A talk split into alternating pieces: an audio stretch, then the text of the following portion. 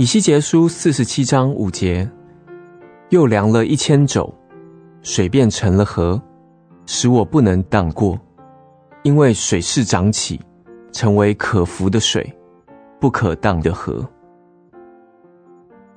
在异象中，以西结见到上帝恩典的江河，他越走近江河，江河也越来越深。最初水深到了怀子谷。在近前，水就深到了膝盖；紧接着，水就深到了腰处。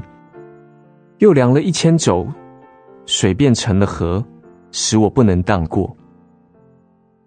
神的恩典的江河是那么的深，深到我们够不到底。这一幅图画说明了一个人的灵性生长和灵性成熟的过程。我们不要在浅水中涉水。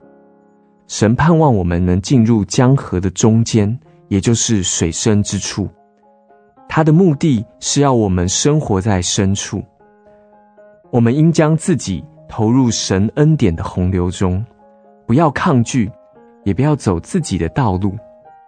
他要按我们自我降服的程度，引我们进入水深之处。这一种经验，乃是一个人最宝贵的财产。没有谁比一个生活在主那深不可测恩典江河中的人更丰富，一切都是恩典。